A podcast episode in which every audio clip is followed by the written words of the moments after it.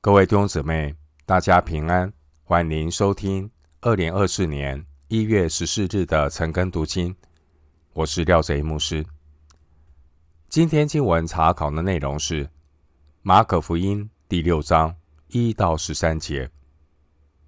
马可福音第六章一到十三节内容是耶稣在拿撒勒的遭遇。首先，我们来看马可福音第六章一到六节。耶稣离开那里，来到自己的家乡，门徒也跟从他。到了安息日，他在会堂里教训人，众人听见就甚稀奇，说：“这人从哪里有这些事呢？所赐给他的是什么智慧？他手所做的是何等的异能呢？”这不是那木匠吗？不是玛利亚的儿子雅各、约西、犹大、西门的长兄吗？他妹妹们不也是在我们这里吗？他们就厌弃他。耶稣对他们说：“大凡先知，除了本地亲属本家之外，没有不被人尊敬的。”耶稣就在那里，不得行什么异能。不过按守在几个病人身上，治好他们，他也诧异他们不信，就往周围乡村教训人去了。经文一到六节内容记载，主耶稣被自己家乡的人厌弃。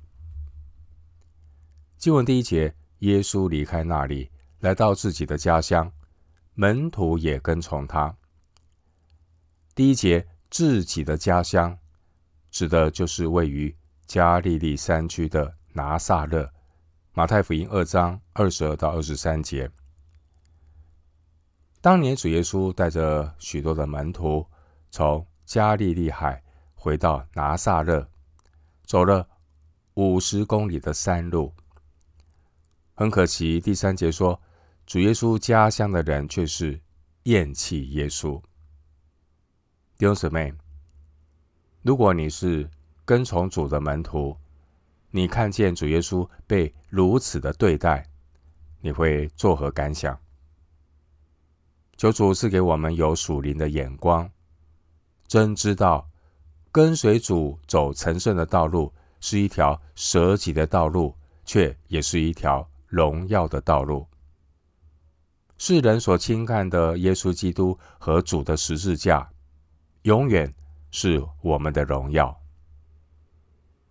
经文二到三节，到了安息日，他在会堂里教训人，众人听见就甚稀奇，说：“这人从哪里有这些事呢？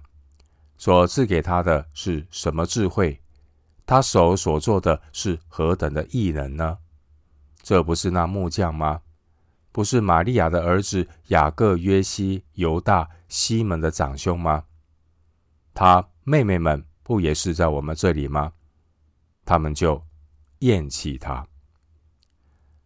经文第二节提到智慧，这是指主耶稣所说的话。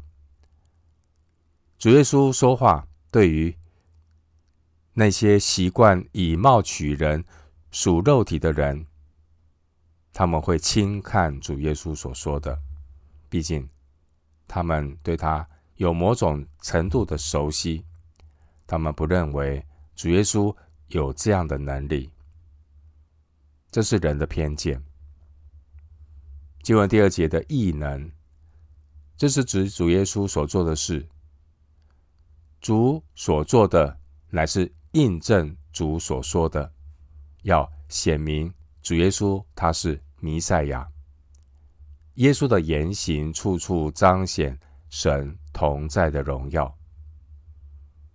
经文第二节说到，当时候的众人，他们很稀奇主耶稣所说和所做的。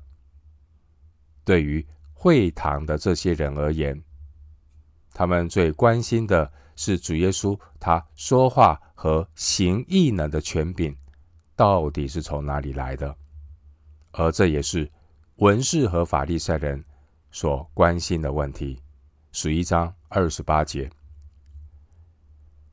关于主耶稣说话行事的权柄，在马可福音八章二十九节，使徒彼得会明确的宣告出来。主耶稣自己家乡的人，他们品头论足的评论主耶稣的家世出身，表明主耶稣家乡的人，他们都只是靠着肉体，凭着外貌认人。当时候，主耶稣的乡亲，他们在拿撒勒会堂听耶稣讲论，也风闻耶稣所做的事，但他们不能够想象。这位在拿撒勒成长的男人，竟然有如此与众不同的服饰。但是碍于人的面子问题，他们又似乎不愿意承认耶稣的智慧能力是来自于神，所以第三节说，他们就厌弃耶稣。经文第三节的木匠，也可以翻译为石匠。建筑工人，当时木匠的工作也包括建筑方面的工作。古代以色列的房子主要是用石头建造的。主耶稣的讲论很少使用和木工有关的比喻，但主耶稣会使用一些和建筑有关的比喻。其实，耶稣在公开服事之前，应该也是从事与建筑方面有关的工作。经文第三节形容耶稣是玛利亚的儿子，有可能当时的约瑟已经去世了，所以单单的提到玛利亚的名字。玛利亚的丈夫约瑟去世之后，主耶稣他身为长兄，为了维持家计，他。做过木匠建筑的工作。第三节的这位雅各，他是耶稣肉身的弟兄。后来雅各城的教会的领袖。加拉太书一章十九节。第三节的犹大，很可能是犹大书第一节里的雅各的弟兄犹大。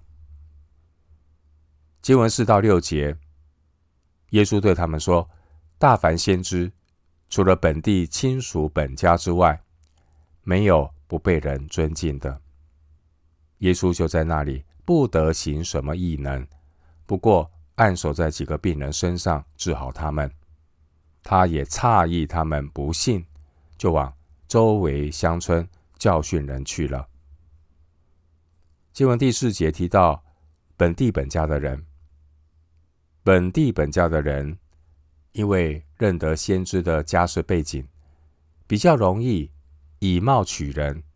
他们看见了主，但却不认识主。哥林多后书五章十六到十七节。哥林多后书五章十六到十七节经文说：“所以，我们从今以后不凭着外貌认人了。虽然凭着外貌。”认过基督，如今却不再这样认他了。若有人在基督里，他就是新造的人，旧事已过，都变成新的人。求主给我们有新的眼光，属灵的眼光，来分辨属灵的事物。当年主耶稣家乡的人，虽然他们也听耶稣讲论，他们。充分的感受到主耶稣身上所散发出来那属天非凡的权柄，但他们仍然跳脱不了以貌取人的限制，结果就是与神的恩典擦身而过。生活无忧无虑的无虑的人呢，就如同当年主耶稣他家乡的人，虽然也是在会堂中。参加聚会，但他们却是不信的人。他们行礼如仪，在宗教的同温层中互相取暖，没有依靠主、敬畏神的态度，一再的与主的恩典擦身而过，就成了仅仅得救，但生命不丰盛、没有果子的教徒。回到今天的经文，马可福音第六章七到十三节，耶稣叫了十二个门徒来，差遣他们两个两个的出去，也赐给他们权柄制服污鬼，并且嘱咐他们，行路的时候不要带食物和口袋，腰带里也不要带钱，除了拐杖以外，什么都不要带。只要穿鞋，也不要穿两件褂子。又对他们说：“你们无论到何处，进了人的家，就住在那里，直到离开那地方。何处的人不接待你们，不听你们，你们离开那里的时候，就把脚上的尘土跺下去，对他们做见证。”门徒就出去传道，叫人悔改。又赶出许多的鬼，用油抹了许多病人，治好他们。经文七到十三节内容记载，主耶稣差遣所有门徒出去寻找愿意接待的和平之子。七到九节，耶稣叫了十二个门徒来，差遣他们两个两个的出去，也是给他们权柄制服污鬼。并且嘱咐他们，行路的时候不要带食物和口袋，腰带里也不要带钱，除了拐杖以外，什么都不要带。只要穿鞋，也不要穿两件褂子。经文第七节提到，主耶稣差遣十二门徒，两个两个的出去布道。第七节强调，主耶稣赐给他们权柄，制服污鬼。主耶稣所呼召的工人，一旦进入握在恶者手下的世界时，主也必赐给门徒权柄能力去传扬福音。弟兄姊妹，主的呼召与托付不会超过他所赐给的恩典。哥林多前书十五章第十节，哥林多前书第十五章第十节。保罗说：“然而我今日成了何等人，是蒙神的恩才成的，并且他所赐我的恩不是徒然的。我比众使徒格外劳苦，这原不是我，乃是神的恩与我同在。”经文第七节，主耶稣差遣十二门徒，两个两个的出去。